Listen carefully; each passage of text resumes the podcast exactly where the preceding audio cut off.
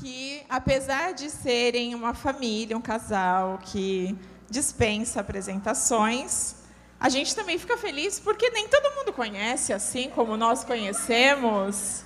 E isso é uma coisa muito boa. Creio que o coração deles também fica feliz de saber que o tempo passa e novas pessoas vão aqui sendo acrescentadas ao nosso meio. Esses são queridos irmãos missionários, estão lá na terrinha há quatro anos já. Quem diria como passou rápido? quatro anos e meio, né? Muitas crianças, bebezinhos já estão por aí aprontando muito nesse tempo. E todos nós envelhecemos um pouco mais, mas enfim, a noite é de vocês nos abençoarem e a gente também quer ser bênção para vocês. Deixa eu abraçar. Bom, aí não sei qual é a, a dinâmica, quem fica, que é o. Ele vai ficar com o headset? Aí fica. Não, é vocês. Vocês, os próprios missionários estão aqui. A pessoa só preparou ele, eu não sabia de nada, mas vocês sabem que eu falo, né? Eu não tenho problema com isso, de assim, de repente. Eu só quero até pedir perdão para alguns adolescentes aqui que eu não conhecia, algumas que eram crianças, eu não conhecia. Ele assim, quem é você? Quem é você, né? Sempre assim. Muito legal ver, ver todo mundo crescendo em todos os aspectos, né? crescendo as crianças, crescendo os adolescentes, se desenvolvendo. Gente nova chegando. Quem é novo aí que não, nunca tinha me visto? Por favor, levanta. Rony, tu já tinha. Vocês eu nunca tinha visto. No acampamento. O Mazinho não, mas eu sim. Prazer. Oi. Mas depois a gente conversa um pouquinho. Eu também nunca tinha visto. A Paula. Eu vi no batismo, eu vi o, o vídeo. Legal. Olha, gente, aquele aparelhinho chamado telemóvel lá, celular aqui, é uma benção. A internet para missionário. A gente que já leu muita história missionária, lá de 1700, mil. Gente, não dá nem para dizer que a gente passa dificuldade no campo missionário, porque com recurso da internet, né, em todo lugar, é realmente uma benção. A gente não fica. A saudade dá para dar uma. uma escorregada assim, né? E a gente vai levando. É muito bom. Então, para quem não sabe, a gente está em Portugal, nós somos em 2019, né? E em, março, para espiar a terra, né? A gente foi só para espiar a terra. E, e, já tinha algum desejo no coração, já tinha o casal Felipe e Cecília, né, que estão lá, são meus sobrinhos também. E eles estavam já lá, já, já, a gente já pensou meio junto. Eles foram em janeiro, nós fomos em março. Porque a gente pensou, vamos fazer diferença no lugar onde tem menos evangelho. Essa era a ideia, né? Vamos fazer diferença. Aqui tem muita igreja, muito crente. Por que, que a gente não pode ajudar num lugar onde tem menos, mais necessidade? Então, foi isso. A gente foi, as coisas foram acontecendo, né? E aí a igreja apoiou e a gente está lá até hoje.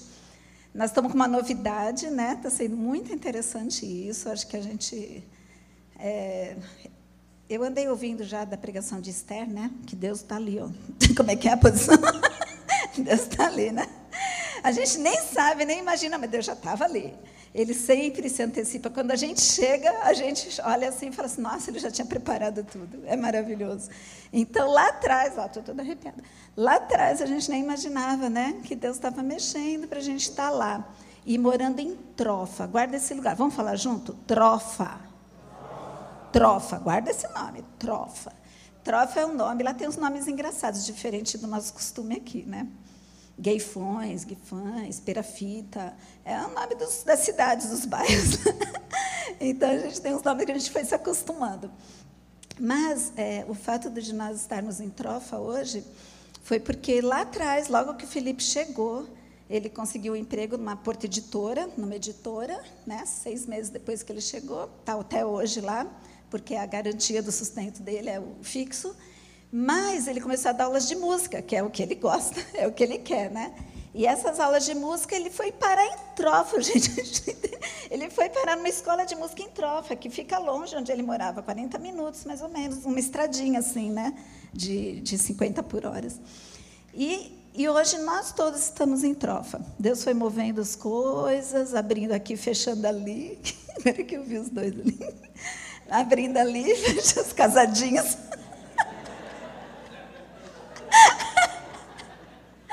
Foi abrindo, fechando. E, e, e nós mudamos em março para a Trova. O Felipe mudou em setembro e nós mudamos em março. É, se vocês imaginarem assim é, o tanto de relacionamento que a gente já tem lá, sem nem ter morado lá por causa do Felipe, porque na escola de música todo mundo ama ele. O pessoal adora aquele loirinho lá, né? aquele alemãozinho. E o dono da escola adora ele. Então, a, a João, né, que é muita Maria João lá, a João e o, e o André, eles adoram o Felipe. Ele passava o sábado lá, almoçava com eles, porque era o único dia que ele podia dar aula. Né? O resto dos dias ele trabalhava na Porta Editora, como ainda é assim. Então, ele acabava passando o dia com eles ali, almoçando com eles, e isso criou um, um vínculo, sabe? Perguntas surgiram. O Felipe já teve a oportunidade de apresentar o Evangelho para ele algumas vezes, para o filho, para João. A João tem perguntas, tudo.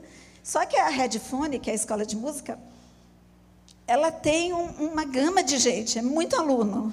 Né? Só uma orquestra que o dono da escola dirige tem 80 pessoas. E eu e Mazinho já entramos. gente começou os ensaios agora em julho com eles, né? Teve uma apresentação agora, mas a gente já não estava, foi dia 17. Então, assim, nós temos já uma, um, monte de gente que chama a gente para piquenique, que a gente é, fica junto, que vai na, na, assistir os recitais né, da, da escola de música. Então, assim, está sendo muito interessante esse momento que a gente está vivendo lá. A gente parece que passou umas épocas assim, né? Eu não falei com a Dani, mas a gente está querendo ir em todas as células. Pode, Dani? É porque assim, eu já até falei com o meu facilitador, que é o Miguel.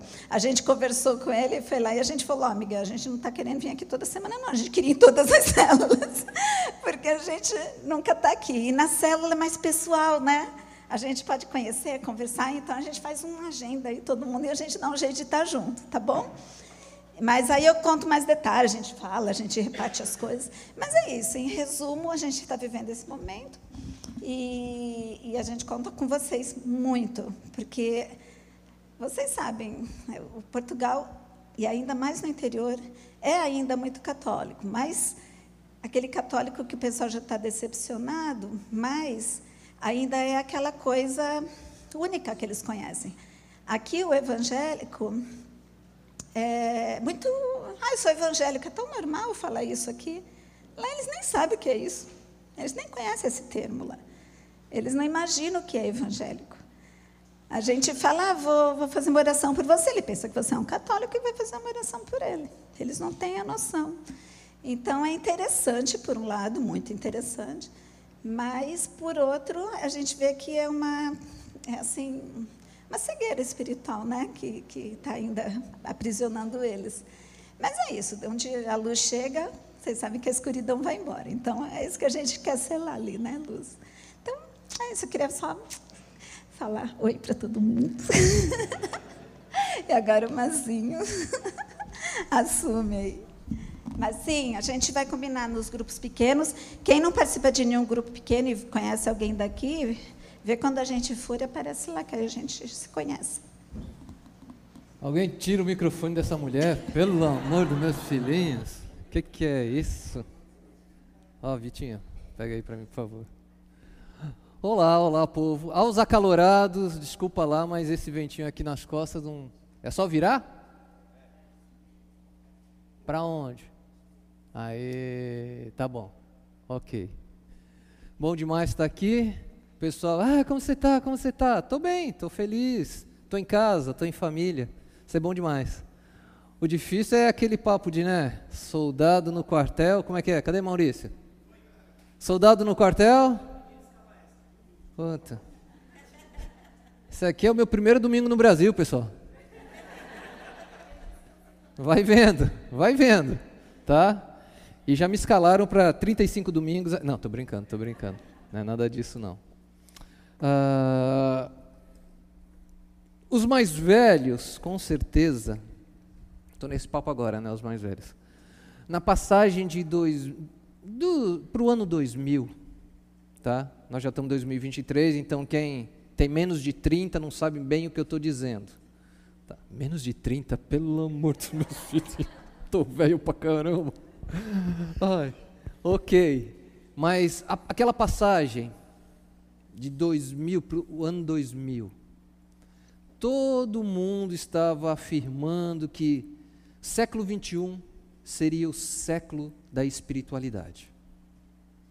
O século onde a humanidade se renderia à busca da espiritualidade. Pois bem, 23 anos passados, e nós podemos afirmar com toda certeza: o século 21 é o século da espiritualidade. O grande problema é que as definições diferem. O que, é espiritualidade? O que, é fé? O que, que é igreja? Então, quando me falaram, ah, Mazinho, você vai pegar lá um, um dia em São Vicente, outro dia em Santos, e eu, caramba, eu já não estou mais naquele contexto, já não conheço mais tantas pessoas, tá, aquela coisa toda. E eu pensei no sentido de, ok, vou colocar algo a lamazinho, sempre, não faz parte. Uh, algo de ensino, algo motivacional, algo exortativo. E, né, ok, faz parte, então vamos caminhar, vamos caminhar e vamos ver no que vai dar. Uh, Para quem está aí ligado na, na comunidade mundial, Portugal agora viveu esse grande evento, a Jornada Mundial da Juventude. Foi, aconteceu lá em Lisboa há poucos dias e muita gente foi, muita gente foi. No primeiro dia, uma oração assim com mais de um milhão de pessoas lá em Lisboa, e a oração apresentava alguns pontos. Era pela igreja, pelo Papa Francisco, pelos líderes e autoridades mundiais, ok, joia, por todos que estão doentes, vocês estão percebendo algo que eu deixei grifado, destacado? Cadê Jesus?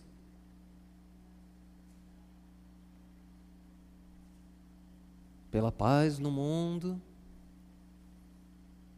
por todos os jovens, claro, movimento de juventude, então tem que orar pelo, pelos jovens, mas cadê Jesus? Quem é o destaque? Quem? Vocês perceberam no logo? Quem é o destaque? Ok.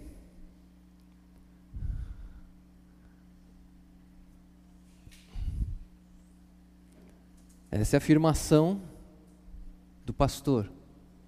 Sou gay, fui expulso de casa e fundei uma igreja. Vamos embora. Essa é uma das muitas que como são apresentadas hoje, né, é, hoje, igrejas inclusivas. Ok.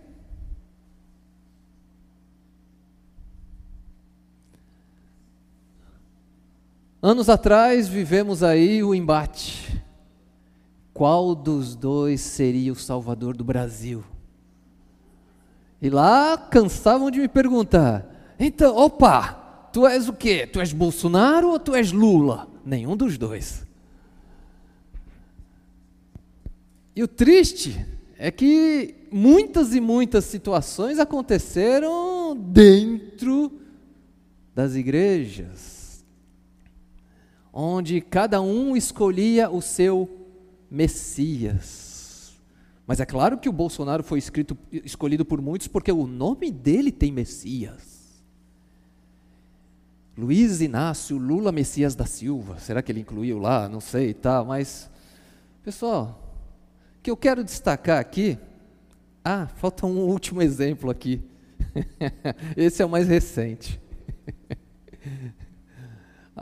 Nós tivemos o movimento pentecostal, mais recente o movimento neopentecostal e agora é o narcopentecostalismo, ou seja, traficantes de Jesus. Eu só peguei notícias. Então não sou eu que estou inventando, por favor. O que, que eu quero colocar com tudo isso? Vamos ver se vai dar certo isso aqui.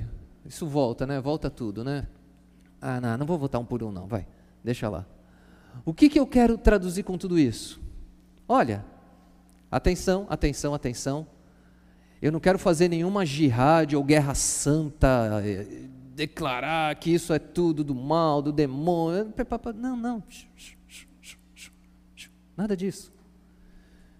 Jesus já havia deixado muito claro, há muito tempo atrás, que isso aconteceria, ou melhor, aconteceu, aconteceria, e nós estamos no presente, isso acontece. E ele, para ilustrar isso bem, deixar bem claro, ele contou uma história dizendo que o reino dos céus é como alguém que lança boas sementes nas suas terras. E, num determinado momento, veio um inimigo, semeou no meio do trigo uma erva ruim, chamada joio. Que Jesus deixou claro? Olha, isso vai acontecer sempre. Então, tudo aquilo que eu apresentei, aqueles slides, todos, num certo sentido, se declaram cristãos. O que, que nós fazemos? Falamos que são mentirosos, criticamos. Ah, igreja de gay, homossexuais. Ah, não pode, esses caras têm que ir para o inferno. Meu. Ei, ei. Jesus nunca fez isso. E nunca faria. Cada um tem o direito de ser e escolher o que quer. Cada um tem o direito de acreditar e seguir o que deseja. Boa. É aquela dinâmica de respeito. Eu tenho que respeitar todos. Todos. Esse papo de guerra santa aí, não, não, não. Isso só causa destruição. Fanatismo sempre, sempre, sempre causa destruição. Mas, por outro lado, nós não podemos e não devemos abraçar tudo como, oh, é tudo de Deus, vamos. Você acredita nisso? Acredita? Não tem problema, todo mundo é de Deus. No fim vai dar tudo certo. Mentira. Não é por aí. Não vai dar tudo certo. Muito pelo contrário. Então, o nosso desafio não é criticar ninguém, não é falar mal de ninguém, mas é fazer aquilo que Jesus quer que nós façamos. Opa, eu peguei essa citação, ah, estourou ali um pouco as letras, ok, mas eu gostaria que vocês me ajudassem. Eu já pus em letras garrafais, aquela coisa toda, tá? Até eu leio aqui, tá? Vamos lá, vocês? O famoso um, vocês estavam com saudade do 1, 2, 3, não estavam? Tá, tá, tá, tá. Até já tenho discípulos no 1, 2, 3, tá? Vamos lá? 1, 2, 3.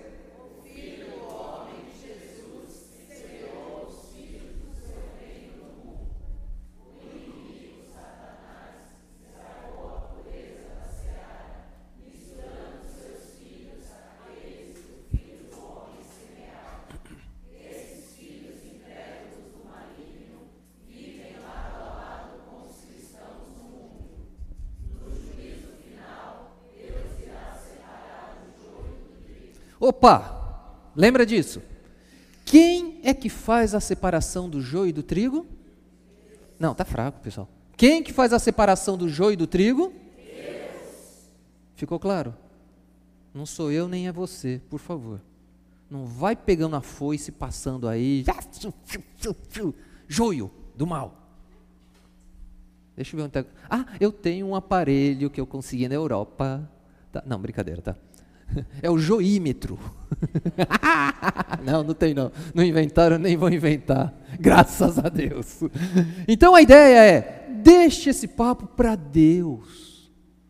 Eu e você não temos capacidade de joio, trigo, joio, trigo, joio. É Deus quem vai fazer. Tá bom, Mazinho? E o que, que a gente faz? A gente faz aquilo que Jesus disse.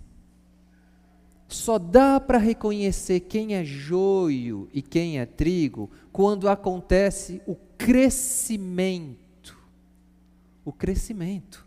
Então, quando estiver na época da colheita, da ceifa, quando houver o crescimento, então o desafio que fica para aqueles que querem ser seguidores de Jesus, você quer fazer a diferença, não é por misericórdia, paz do Senhor, aleluia, glória, não é assim. Você pode continuar falando, essas expressões são muito boas, mas em determinados meios o pessoal olha para a gente vai pensar que é oitê, tá? E também não é só pela roupa, não é, não é isso. Isso é bom, ok, mas não é isso que tem que nos distinguir. O que vai distinguir joio de trigo é aquilo que a gente vai conversar agora, tá bom?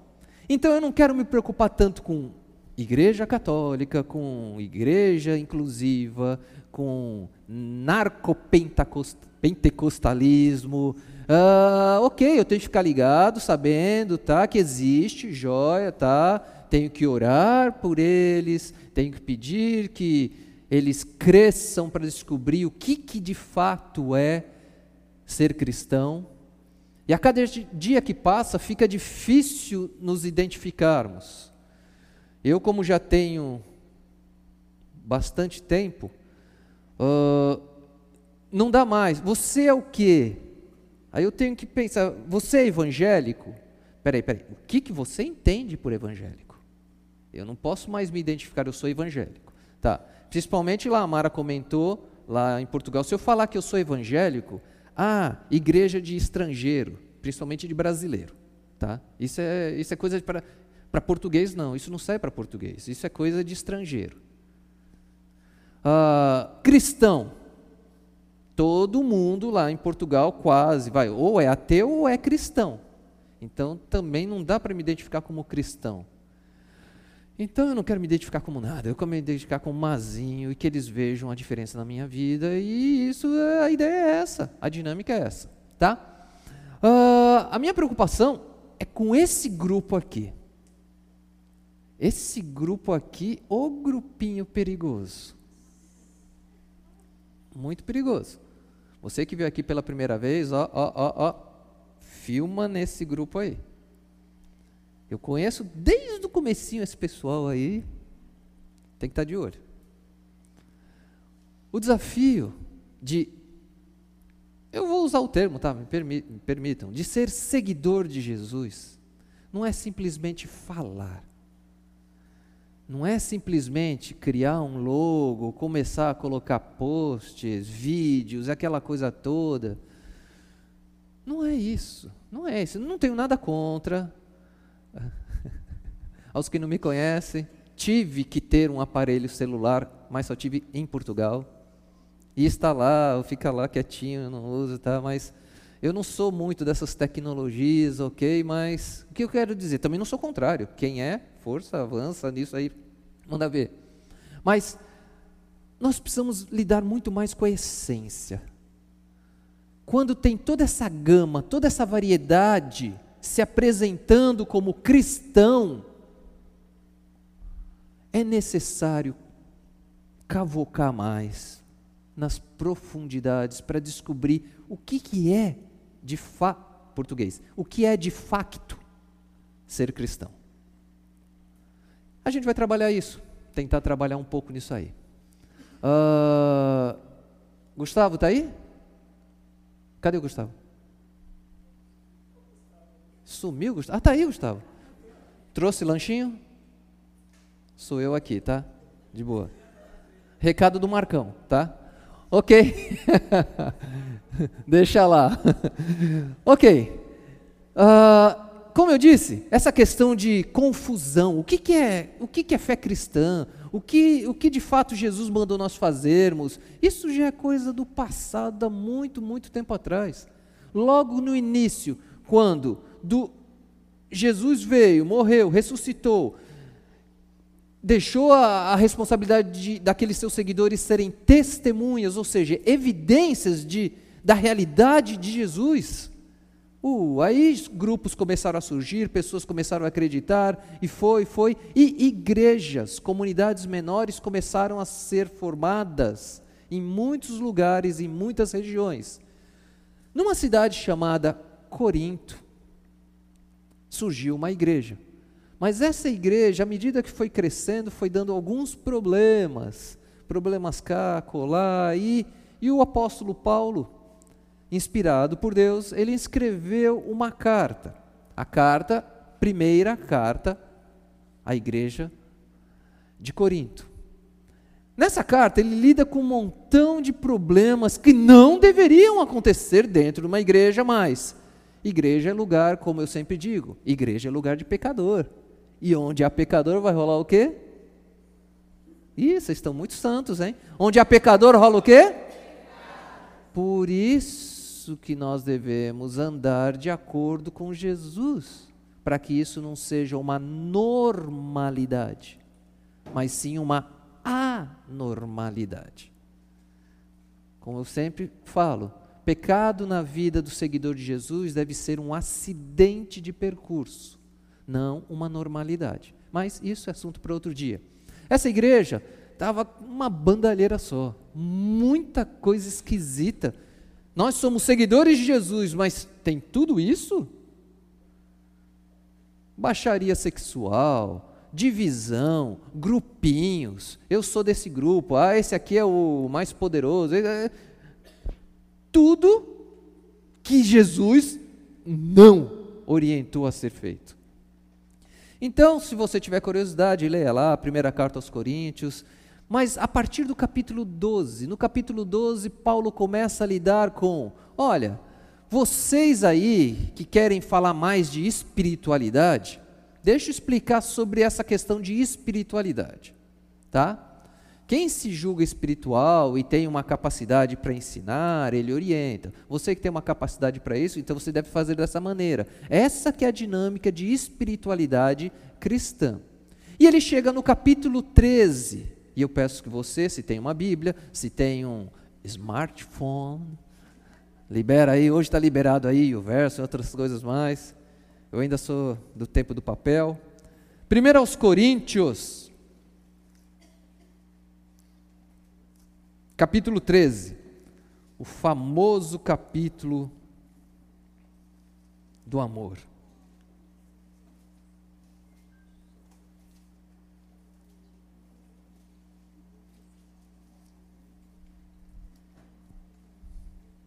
Tudo bem? Podemos seguir? Olha, eu reparei que não tem mais relógio para me orientar aqui, né? Isso significa o quê? Que está liberado geral? Ih, aqui não vai morrer, então vamos embora. Ih, nem dá para sentar. vamos embora. então, capítulo 13. Vamos começar no 31. Depois que ele falou um montão de sobre espiritualidade, o que, é a espiritualidade cristã, parará, parará. Verso 31, me ajudem aí juntos. 12, 31, desculpa, desculpa, desculpa, desculpa. 12, 31.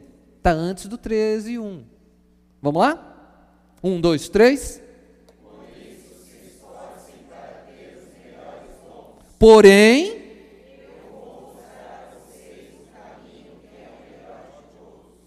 aí ele começa a utilizar exemplos de superlativos, ok? Eu poderia falar todas as línguas que são faladas na terra e até no céu, mas, completem o verso,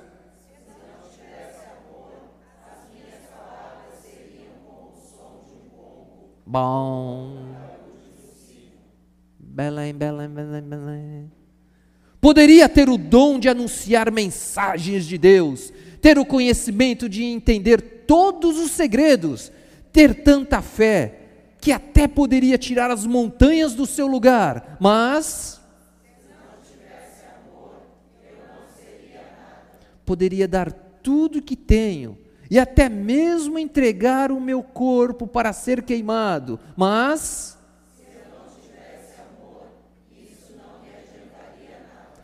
E ele faz depois uma exposição a respeito do que é o amor. Mais à frente nós voltaremos aqui. E ele conclui de uma maneira que eu diria interessante. Porque ele vem falando: se não tiver amor, se não tiver amor, se não tiver amor, então nós somos quase que induzidos a perceber: já sei, a solução de tudo é amor. Ok, É isso, a solução de tudo é amor. Mas que tipo de amor? Que tipo de amor? E para que nós não ficássemos nessa interrogação, ele vai concluir esse capítulo da seguinte maneira. Ele vai falar no verso 11, quando eu era criança, ele fica mais maduro, depois o verso 12, e ele termina com o verso 13. Portanto, vocês me ajudem aí, por favor? Portanto,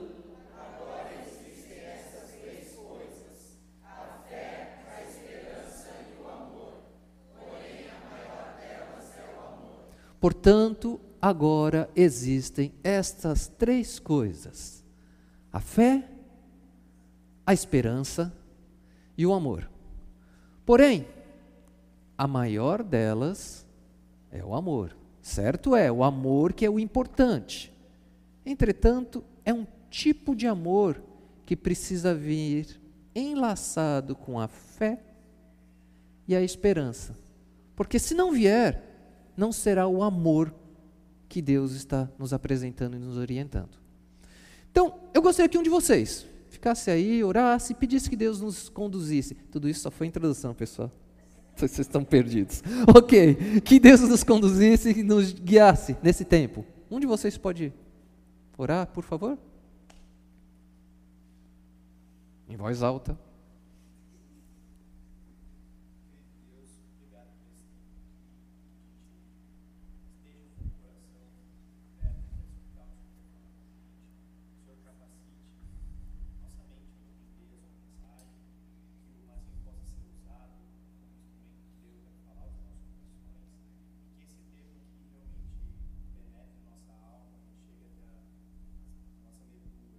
Hum.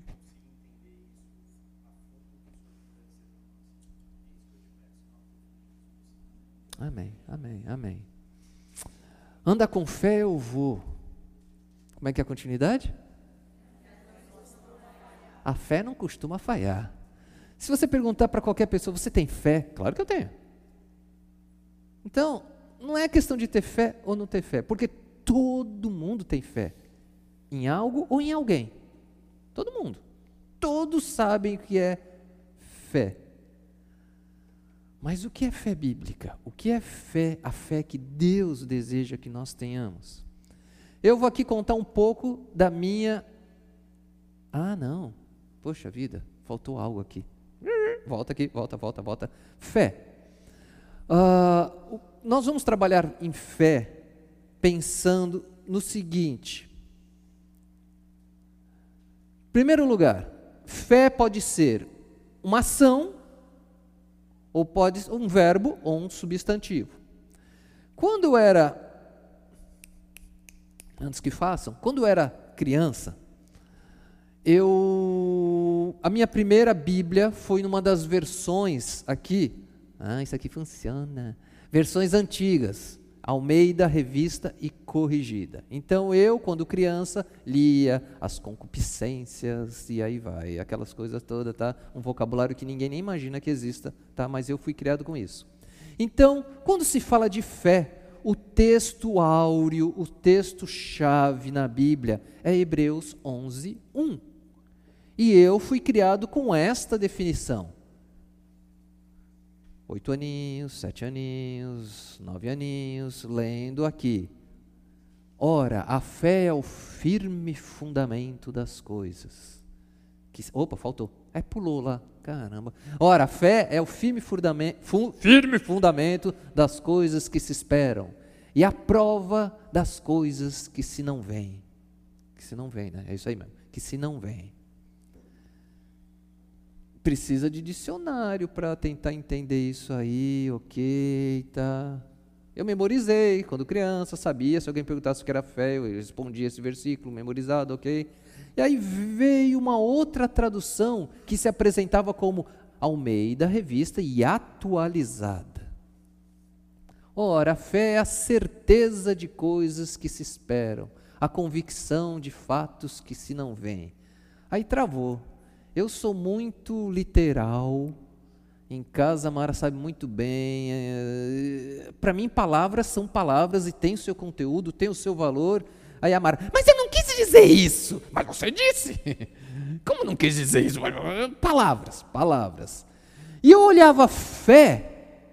Peraí, fé é a certeza. Mas se eu tenho certeza, eu não preciso ter fé. Hello. Ok, vou memorizar nessa nova versão, joia, tá? Convicção, opa, convicção ajuda a entender, ok. Mas fé, certeza, hum, tá. E aí vieram outras traduções, a nossa aí, fé é a certeza de novo, a certeza me perseguindo ali, tá? É a prova, ok, prova, tá, joia, tá. Outra, isso aqui vai estourar então, é, tá, foi mal. Ah, legal, mas a certeza daquilo é a mesma coisa, tá?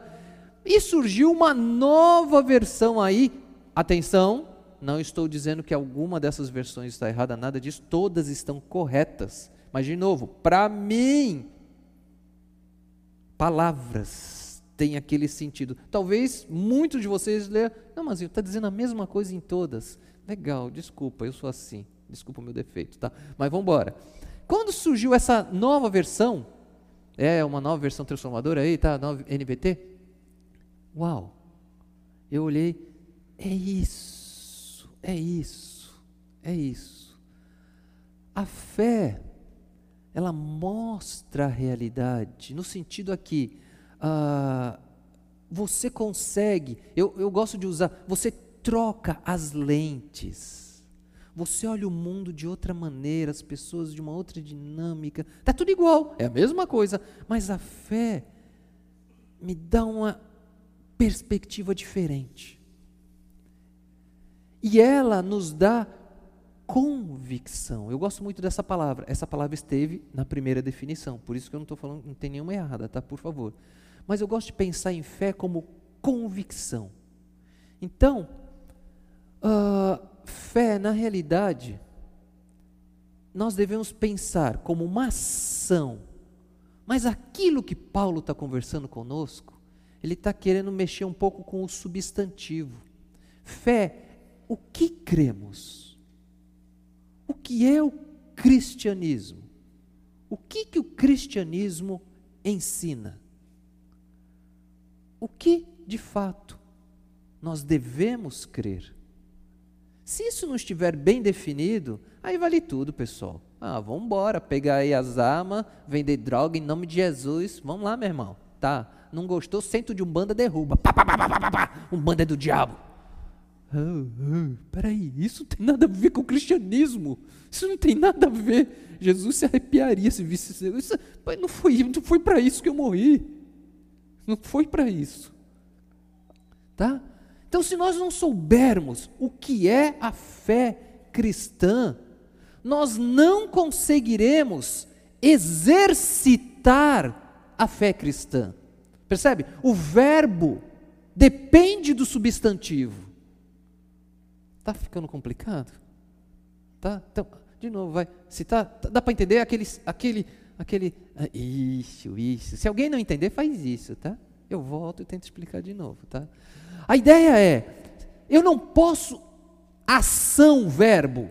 Eu não posso fazer a fé ou exercitar a fé se eu não tenho corretamente definido o que é a fé cristã. Então, tem três coisas: a fé, a esperança e o amor. Para que o amor que de fato Deus espera, ele começa com a fé. O que nós cremos?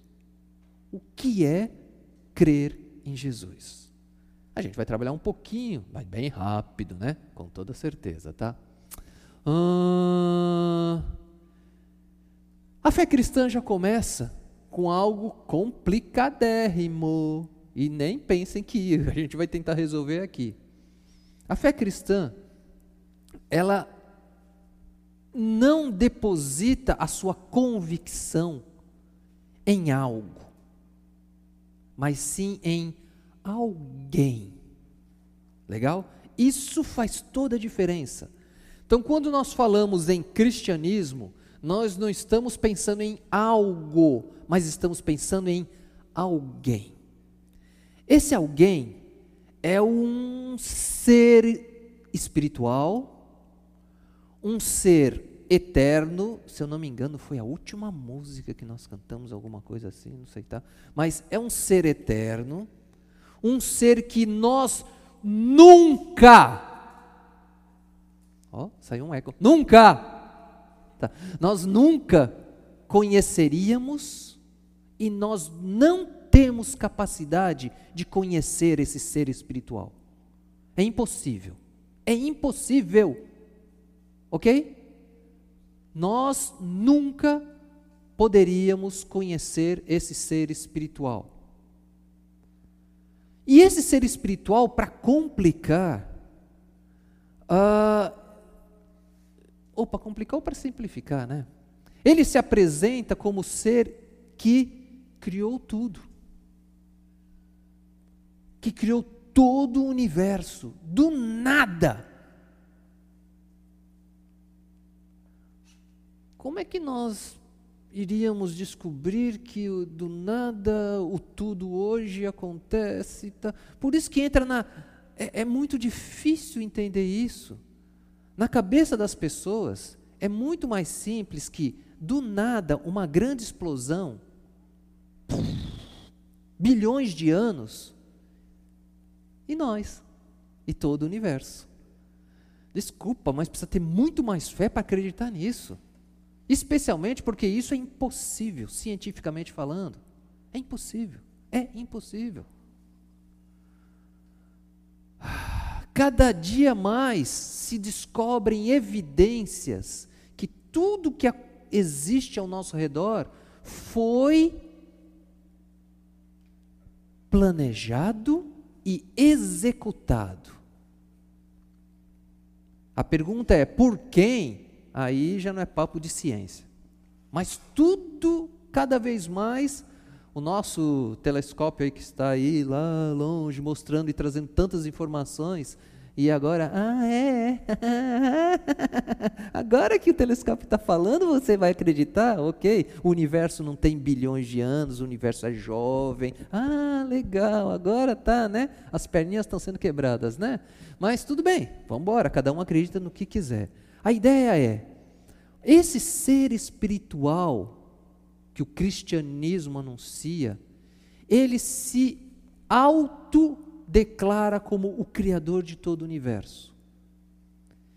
E ele se apresenta, e aí complica, pessoal, complica, como uma comunidade composta por três pessoas. Legal, então são três deuses. Não, um Deus.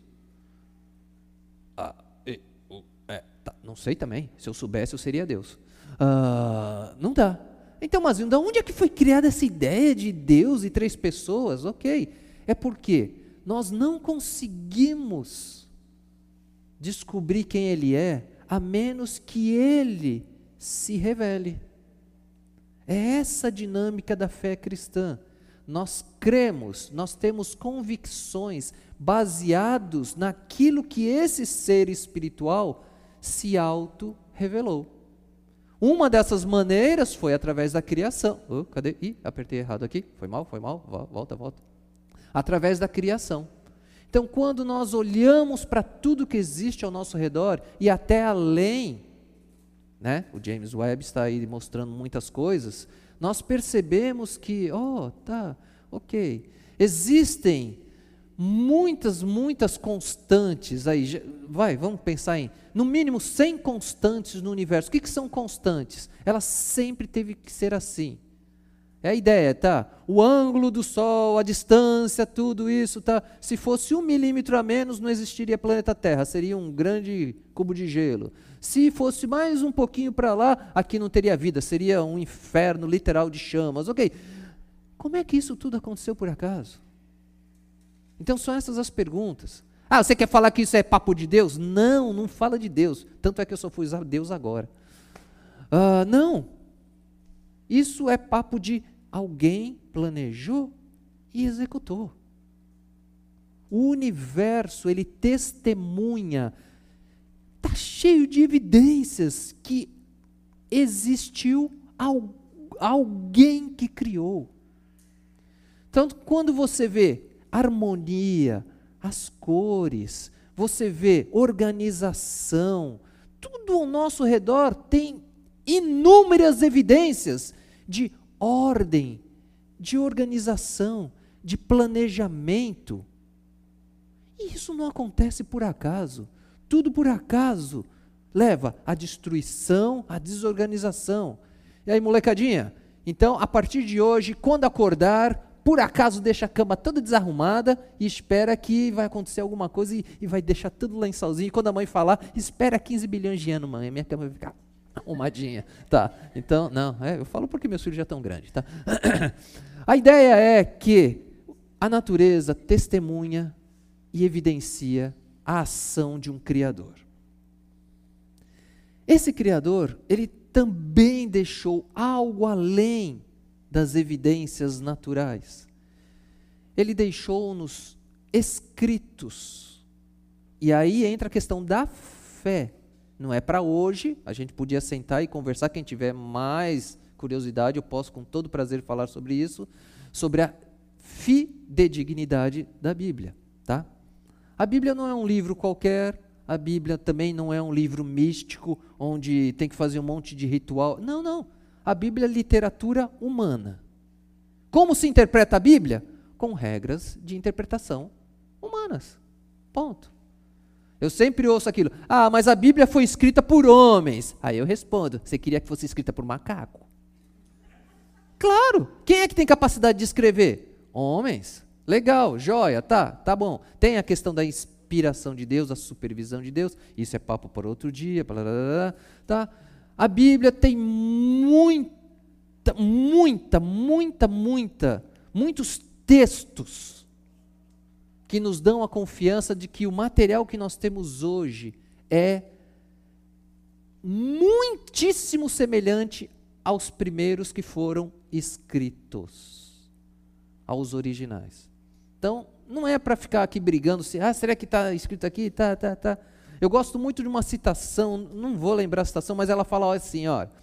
Uh, não lembro mesmo, né?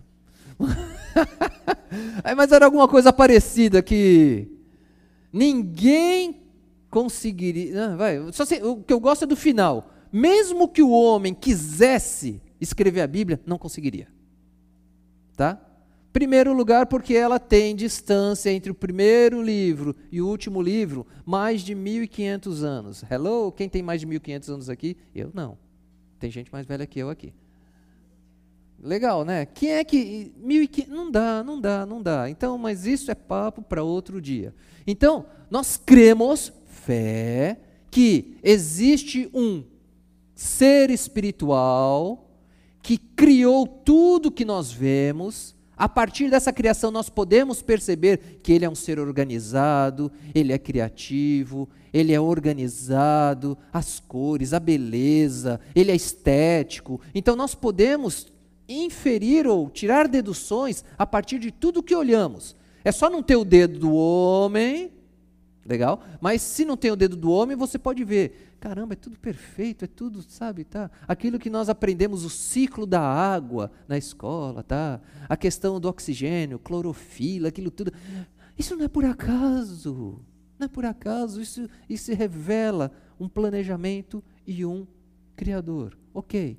E esse criador, ele fez questão de não só parar por aí na sua revelação, ele ele levou que pessoas ao longo da história escrevessem narrativas, poesia e outras coisas mais, profecias, e aí, no final das contas, um grande livro ficou como um registro das palavras que Deus queria que nós conhecêssemos.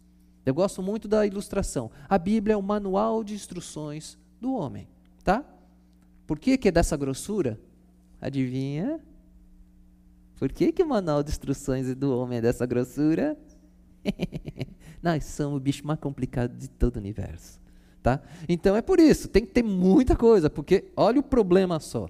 Tá? E tem aí que é o ponto pá, chave, que difere da fé cristã de toda e qualquer religião, religiosidade, credo. é a única mensagem que se propõe a dizer: o Criador, cadê você? Hello, entra aí.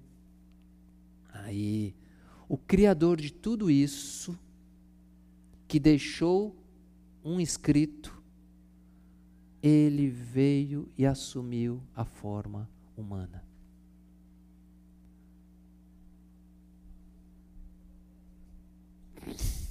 É louco, pessoal. É doideira. É doideira. O Criador de todo o universo assumiu essa forma aqui, humana. Com que objetivo? Opa! Senta que lá vem a história. A ideia é essa.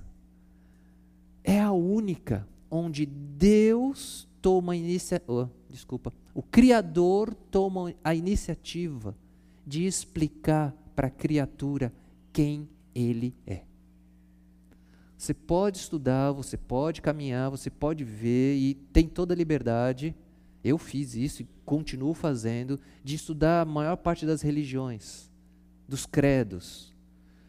Todas têm em comum é o homem tentando alcançar o ser supremo.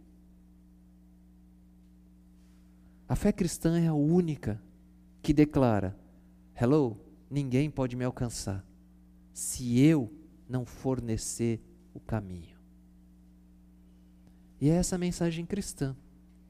É o Criador oferecendo o caminho para que os seres criados o conheçam. Caramba, por que, que não pode ser tão simples assim? Complicaram tanto? É. Lembra? O problema somos nós, nós complicamos tanto. Mas da parte do Criador, não, é, é simples. Ele tomou a iniciativa de mostrar como nós podemos nos relacionar com Ele. Isso é fé cristã. Ponto. O que cremos é isso aí. Mas só que a história continua. Ele fala: fé, esperança e amor. Fé está relacionado com aquilo que o que cremos. Tudo bem? Então, fé, o que? Então vamos lá, de novo ensaiamos aqui, tá? Fé. Tá muito fraquinho, xoxinho. Se alguém estiver dormindo aí, belisca, dá um toco, tá? Que ainda tem mais duas horas e 15 minutos. Não, não, não tem não, tô brincando. Tá? Então, fé Melhorou, mas pode ser melhor. Fé. Tá vendo? Por que não foi assim da primeira vez? Tá bom, vai lá. Então, fé, o que cremos. E esperança? Tá, vamos embora, vai. Vamos lá? Esperança. Esperança está relacionado com por que cremos. Esperança está relacionado com o que, que eu ganho com isso? É sério, pessoal. Oh, oh, oh. Para que, que eu vou me lançar em algo se eu não vou receber nada em troca? É, ok. Isso se chama esperança. Esperança não é o que eu já tenho. Quem já tem não espera. Já tem, é meu, ponto. Não preciso esperar nada. Esperança é algo que eu não tenho, mas eu espero Aí a palavra, eu espero. É depois de um tempo que eu obtenho. Então a fé cristã, ela oferece uma esperança. Agora, se nós, ao lermos a Bíblia, não entendermos o que, que ela nos oferece de esperança, nós faremos um montão de asneiras, de be... lá não fala besteira, tá? É asneira. Uma vez eu falei besteira, o pessoal olhou para mim. É asneira. tá, tudo bem, vai. Pouco de cultura portuguesa. A ideia de a fé. Como é que é fé? O que vocês têm que falar? Fé? Obrigado por quem falou, tá? Mas lembra bem, quando eu falar fé, tem que falar isso aí. Vamos de novo, vamos de novo. Fé? Esperança? Ah, e por que cremos no que cremos? A ideia é essa. Vamos lá. E tem que dar dois toques. Certa vez, Jesus ele conversou com um grande estudioso judeu, era mestre, o nome dele era Nicodemos, para os mais íntimos, Niquinho, tá? Então ele estava à noite conversando com Niquinho, Niquinho foi escondido, malandro, para não ser visto. Quem é aquele rabi, aquele mestre lá? Tá, tá, então ele foi escondidinho à noite, mas tudo bem, deixa ele lá. Mas ainda bem que ele foi, tá? Uh, e Nicodemos começou a fazer algumas, tá, conversa aqui, conversa colar. Jesus logo já deu-lhe uma que travou o seu raciocínio, sua mente. Ele já chegou cheio de bajulações, tá? oh, mestre, somente um grande mestre como o senhor, tá, tá, mestre, legal, tá, oh, você não vai alcançar o reino de Deus se nascer de novo, Pé. que papo é esse de nascer de novo? Ó, oh, Nicodemos, não é na força, não é no braço, mas é, é algo espiritual, o que eu estou falando aqui é de espiritualidade, espiritualidade, e Jesus começou a falar numa simplicidade, foi, até que na conversa entre eles surgiu aquele famosérrimo verso que todos que seguem a fé cristã conhecem. João 3,16. Vocês poderiam recitar para mim João 3,16?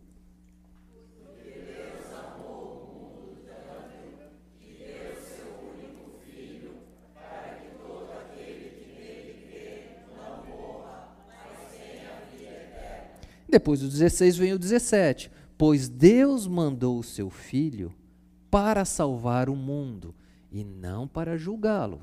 E vem o 18. Aquele que crê, opa, olha o papo da fé aí. É só crer. Exercitar num conteúdo correto. Aquele que crê no Filho não é julgado. Mas quem não crê já está julgado, porque não crê no Filho único de Deus. A dinâmica do cristianismo não é fazer para obter, é crer para receber. Nós não precisamos fazer nada. Quem fez? Deus, quem fez.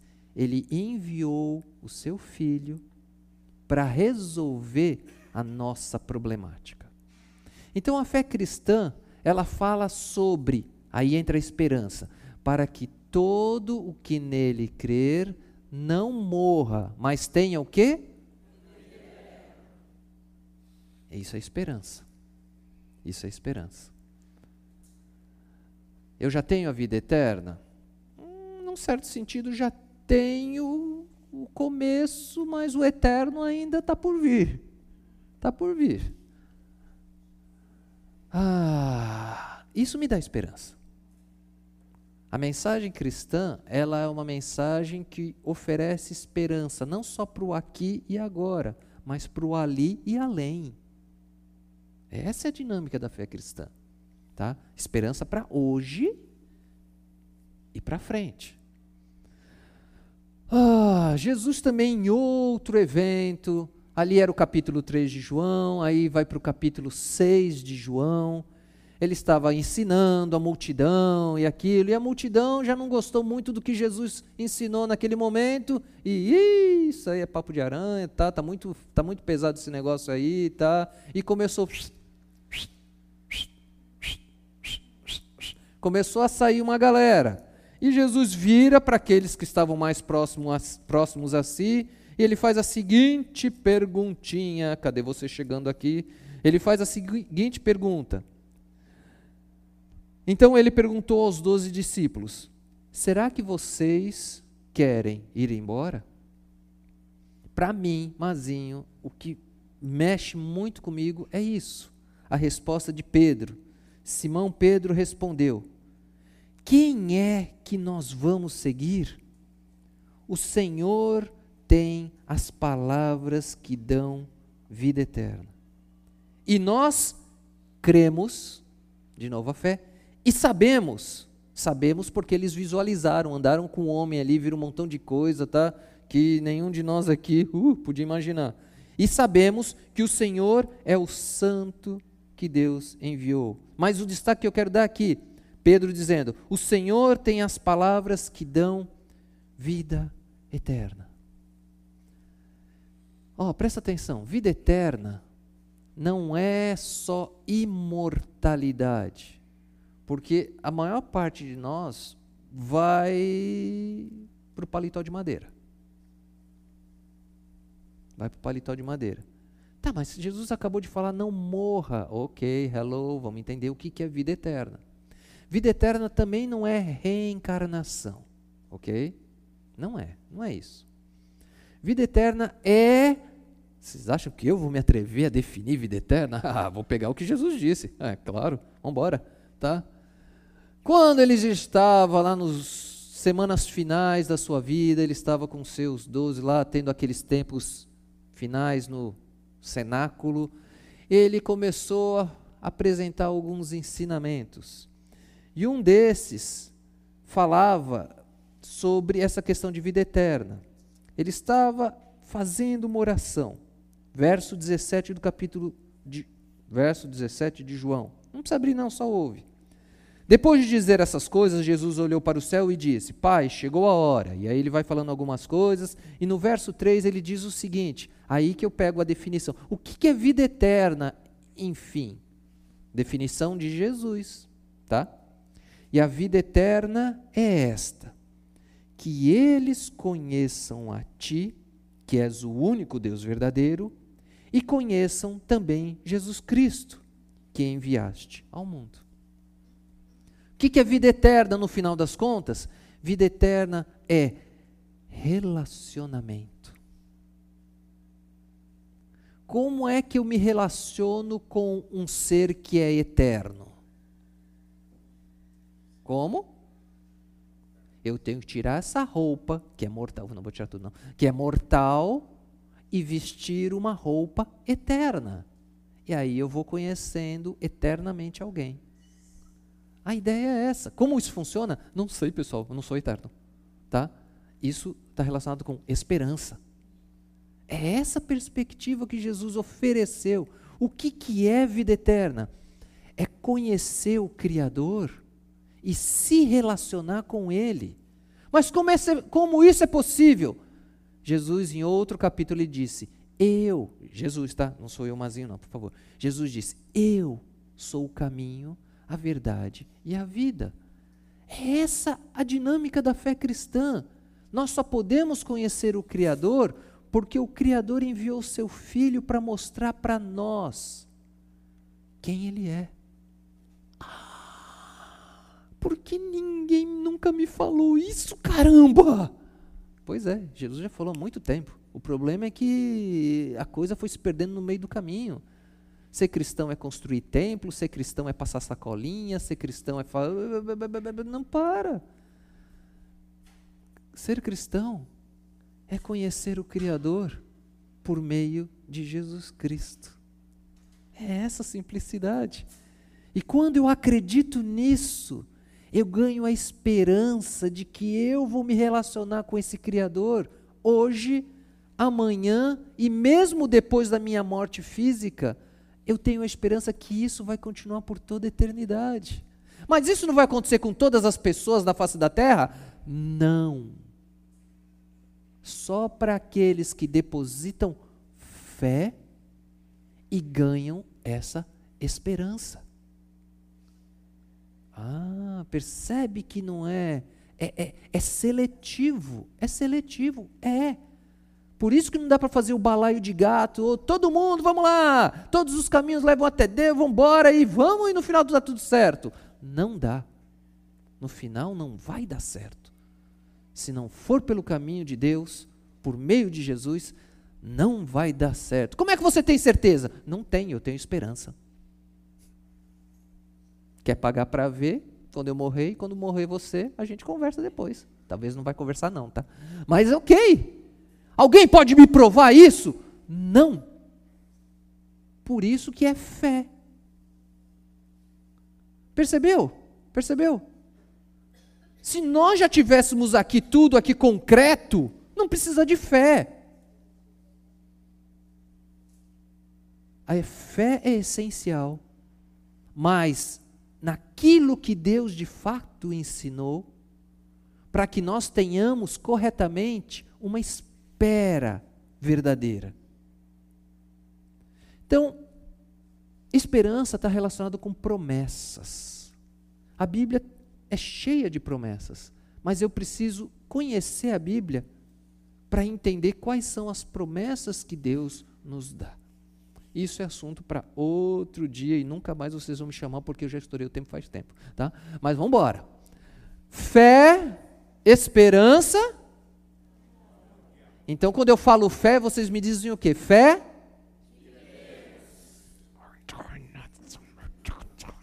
Fé?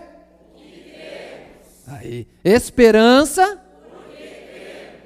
Amor? Valeu a tentativa, mas valeu, valeu. Não, não, foi bom demais. É, é, tá bom demais, mas por isso que eu tenho que, né, ok, eu tenho que falar uma coisa diferente aqui, né, tá?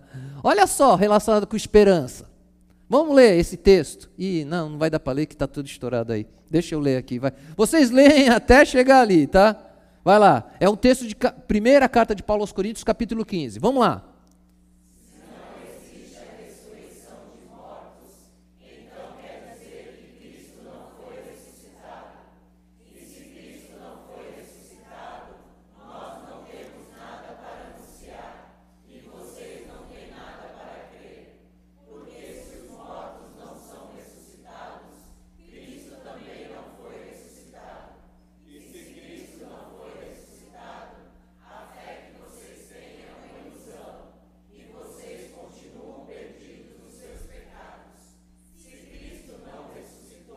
Os que morreram crendo nele estão perdidos.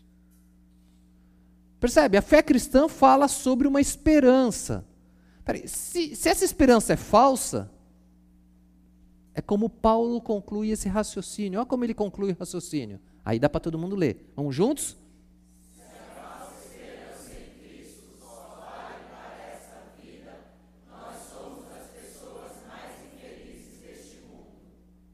É isso, não tem para onde correr, querido, querida. Se você está buscando Jesus só para o aqui e agora, sai, vai curtir a vida, toma tudo, faz tudo porque você só tem nessa vida. Se você pensa para o aqui e agora, manda ver. Para com essa besteira de, essa geneira de Bíblia. Vai e manda ver. Entretanto, se você opta, escolhe acreditar naquilo que aquele livro diz, e isso te gera uma esperança não só para o aqui e agora, mas para o ali e além, opa, vamos junto. Vamos junto. Isso é ser cristão. Isso é fazer parte de uma igreja. Nessa simplicidade. Não inventa moda. Vamos por aí. Tá? Repito, eu já falei para muita gente nessa igreja aqui há anos atrás, tá? Uh, determinada pessoa, eu tive que chegar para ele e falar, mano, ou mana, não dá para viver aqui, tá? Querer os dois ao mesmo tempo. Eu combinei assim, para, para. Fica um ano sem encontrar ninguém da igreja, faz tudo o que tiver à cabeça, manda ver. E ele me obedeceu. Pelo menos essa obedeceu. e okay, é isso aí. Não adianta ficar numa igreja por causa de papai, mamãe, ou por causa do medo de, ai, eu tenho medo de alguma coisa, não sei o que. Não! Isso é perder tempo. Isso é perder tempo. Manda ver, faz tudo. Os menores têm que obedecer papai e mamãe, então não é bem por aí, tá? tá eu já sou um pouquinho mais velho. Tá. Mas a ideia é essa. Seguir a Deus pelos motivos errados é catástrofe.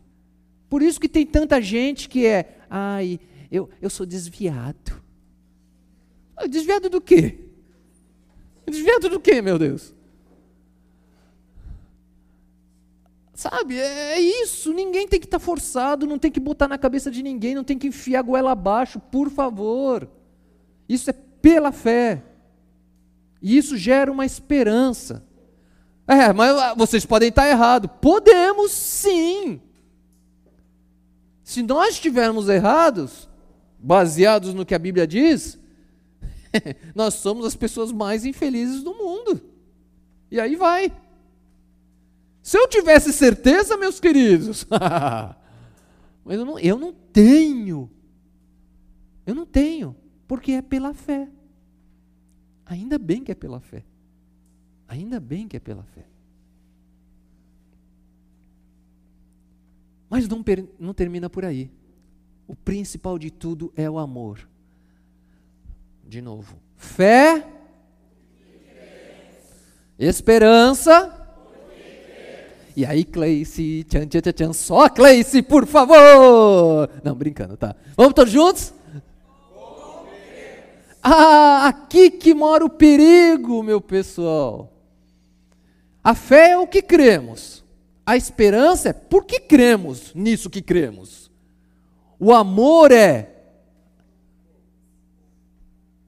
mostra como é isso na prática. Ah, aqui que faz toda a diferença. Por isso que Paulo falou: não adianta, aí eu falo todas as línguas, eu curo, eu faço isso, eu tiro os demônios, eu sou em nome de Jesus. Cadê o amor? Não vale nada. Não vale nada. Não vale nada. Esse que é o importante. Legal, nós cremos no que cremos, esperamos o que esperamos, e como demonstramos isso? Mais uma vez, vou pegar umas historinhas de Jesus. Não tem como. Tô acabando, tá, pessoal? Tô acabando, tô acabando. Tá? E não lembre-se da reunião da Jaqueline, mães, tá? Ainda tem, tá? Só não entendi o papo que serve também, pai. Não entendi isso, mas depois a gente conversa, tá?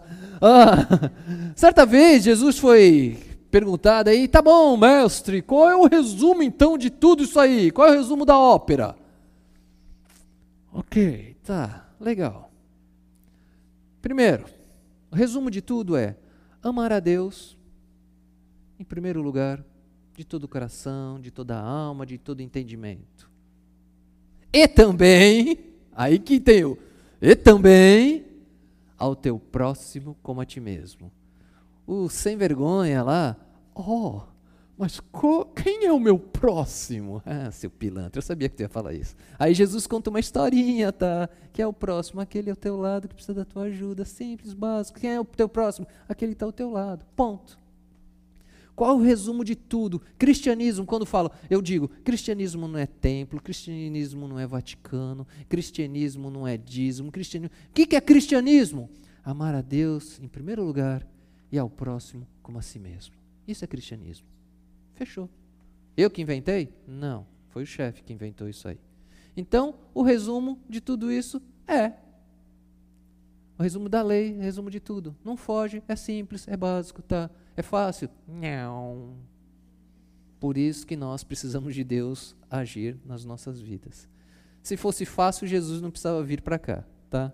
Se fosse fácil, então, é fácil? Não. Por isso que Jesus veio e quando ele estava para ir, ele disse: Eu vos enviarei alguém que vai ajudar vocês a serem meus seguidores. É o Espírito Santo. Seguir a Jesus sem o Espírito Santo não dá, é impossível. Sem a força de Deus não dá, sem o poder de Deus não dá. Mas, de novo, isso é papo para outro dia. E aqui é fundamental. João capítulo 13, Jesus, antes de fazer aquela oração explicando o que, que era de fato a vida eterna, ele deixou claro para os seus discípulos Hum, vocês, não, tudo bem, tá? Eu lhes dou este novo mandamento: amem uns aos outros. Eu imagino lá Pedro, é, Jesus, desculpa, mestre, mas não tem nada de novo nisso. Amar uns aos outros já era na lei de Moisés. Okay? Eu imagino Pedro sendo isso aqui, mas não deu tempo de ele falar nada, porque Jesus falou: Eu lhes dou um novo mandamento: amem uns aos outros assim como eu. Faltou a voz. Assim como eu os amei. Faltou de novo. Oi. Amem também uns aos outros. Qual é o mandamento? Oh, a água da minha esposa. Muito obrigado. Tá, tá gelada, mas tudo bem, vamos embora. o que tem de novo nesse novo velho mandamento de Jesus? Amar um ao, aos, um ao outro é possível. É possível. É possível. Mas amar uns aos outros assim como Jesus nos amou, só na força de Jesus. Então as pessoas começam a se enganar, mas eu amo meu próximo, eu faço doações, filantropias, eu cuido, eu distribuo comidas, eu faço aquilo, eu vou, crio ONGs, faço aquilo na justiça, blá, blá, blá. Legal, parabéns. Quanto mais pessoas amando umas às outras, esse mundo vai ficar melhor. Sensacional. Mas não é isso que Jesus falou. O que cremos é fé. Por que cremos é esperança. Como cremos é demonstrar o amor assim como Jesus fez. Aí é impossível para qualquer ser humano fazer isso. Precisa do poder de Deus. Mas Jesus deixou ainda a continuidade. Verso 35 se tiverem amor uns pelos outros, que tipo de amor? Assim como Jesus teve por nós, todos saberão que vocês são meus discípulos, ou que vocês são meus seguidores. Então, como é que eu identifico um seguidor de Jesus? Pela roupa? Ah, faz parte. Por torcer para o Santos Futebol Clube? É, não, não, tá, tem que virar tabela, vai, deixa para lá, tá, ok. Como é que eu identifico um seguidor de Jesus? Quando eu ver, quando eu olhar, quando eu observar pessoas cuidam umas das outras na força de Deus e no poder de Deus. É tão diferente, é tão impossível, é tão improvável que as pessoas vão olhar Cara, isso é. Isso, eu não entendo você. Por que, que você está com a sua esposa há 35 anos? Não deu nenhuma puladinha na cerca? Eu falo por mim, não. Como? Isso não existe! Existe. Eu ainda estou vivo. Depois que eu morrer, aí você procura outros, tá? Uh, e não sou eu, sei de muitos tantos aí, tá? Ok? Uh, então não é perfeição. Não é gente perfeita. Igreja é lugar de pecador de pecador que não quer viver no pecado na força de Deus. Essa que é toda a diferença. Quando não se entende isso, ah, pessoal, igreja vira uma coisa horrível. Não pode, não deve, não faz, não, não pode. Você está namorando? Está namorando? Agora tem que sentar aqui, tem que sentar lá. Ó, não sei o quê, abstinência. É um montão de regras. Não. Cristianismo é relacionamento.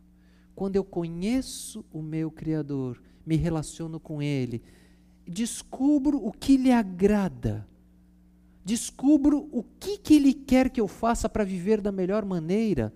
Então isso não se transforma mais em lei, em regra, mas sim em segurança, mas sim em certeza e convicção.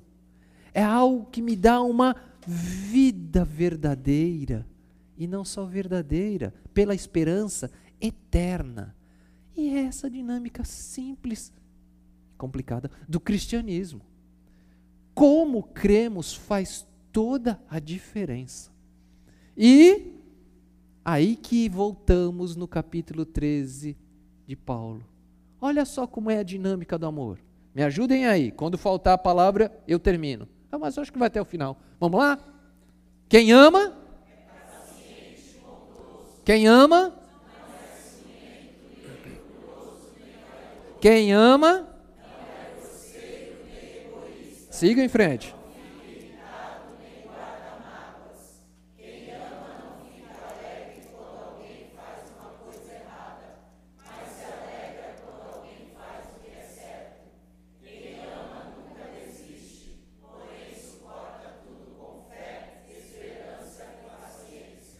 o amor é eterno. Por que, o amor é eterno? Me ajudem?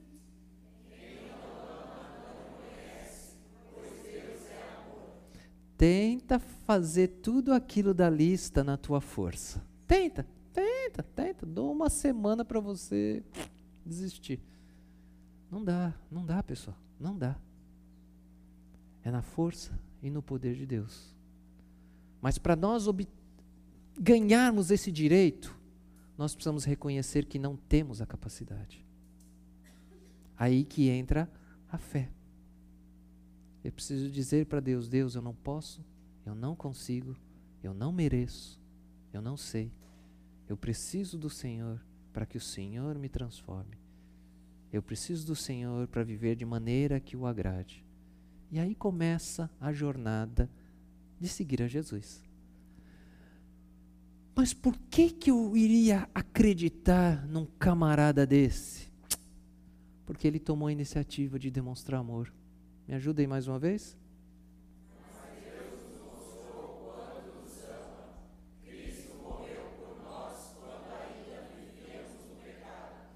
Toda essa oferta do nosso Criador não é porque nós fizemos ou porque nós somos, não, Ele sabe quem nós somos. Ele sabe quão fedidos nós somos, quão podre. Ele sabe tudo o que passa nas nossas mentes. Ele sabe a arrogância que nós temos de viver independentes dele. Ele sabe que nós queremos alcançar os nossos sonhos, os nossos ideais. Eu me garanto, eu sou o, eu sou a. Ele sabe, sempre soube, sempre saberá. Mas mesmo assim, ele tomou a iniciativa de demonstrar esse amor eterno para nós. Então, o amor, ele envolve o como nós cremos.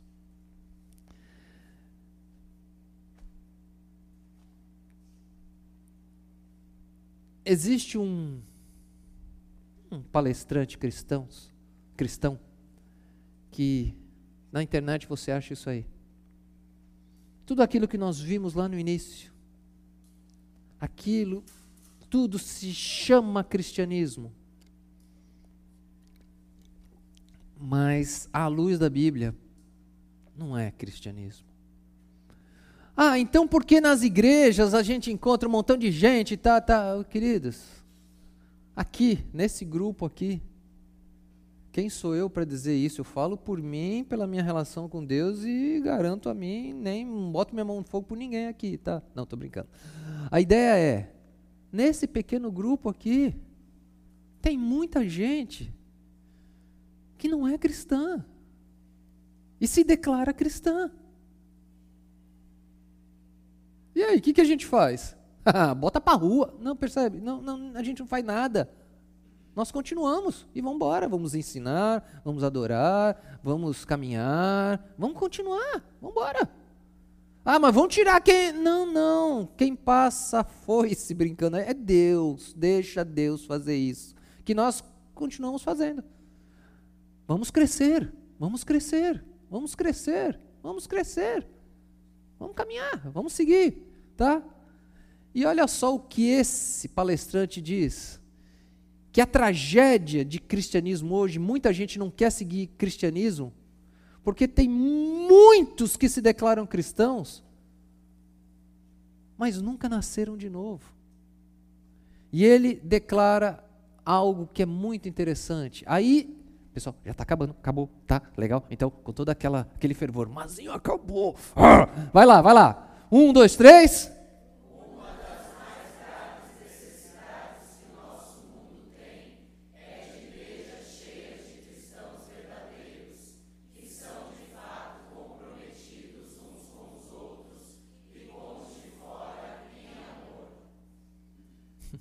Isso é ser cristão. Essa simplicidade. Mas tem mais um, uns dois slides, tá? ah, estragou de novo. Vamos lá, mas dá para ler. Vamos lá?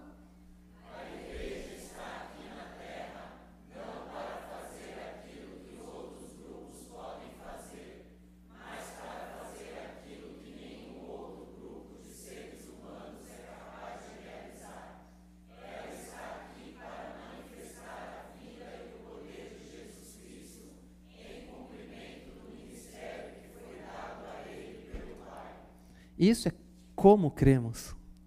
Isso é como cremos. Nenhum grupo na face da terra pode manifestar a vida e o poder de Jesus se não tiver primeiro a vida e o poder de Jesus transformado a si próprio. E o que, que é a igreja? É uma reunião de pecadores que não querem mais viver no pecado por meio da vida e do poder de Jesus Cristo. Então, o que me diferencia de outros é aquela velha definição que eu gosto muito.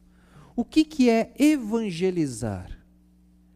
É um mendigo contar para outro mendigo onde encontrou comida. Então, seguir a Jesus, sinta-se um grande pecador que, por causa de Jesus, teve a oportunidade de crer, ganhar esperança e mostrar uma nova vida a esse mundo. Méritos de quem? Jesus. Palmas para ele. A ideia é essa. Por isso que Paulo disse tudo isso. Vamos terminar então? Agora acabou, pessoal. Acabou, acabou, acabou. Vamos lá?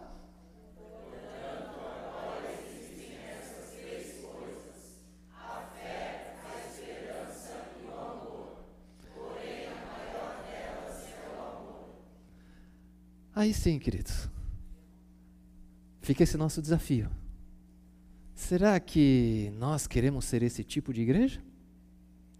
Oh, se não for esse tipo de igreja, estamos perdendo tempo, tá? Que Deus nos guie, que Deus nos oriente. E não sei o que eu faço agora. Ah, é assim que funciona? Foi muito bom. É bom demais vê-los. E já que eu estou aqui e ainda é hoje, vamos começar então um segundo estudo. Não, tô brincando. Quem quiser pagar uma pizza para mim, para minha esposa, também estão à vontade. Boa semana para todos, queridos. E vamos, vamos, vamos caminhar nessa dinâmica.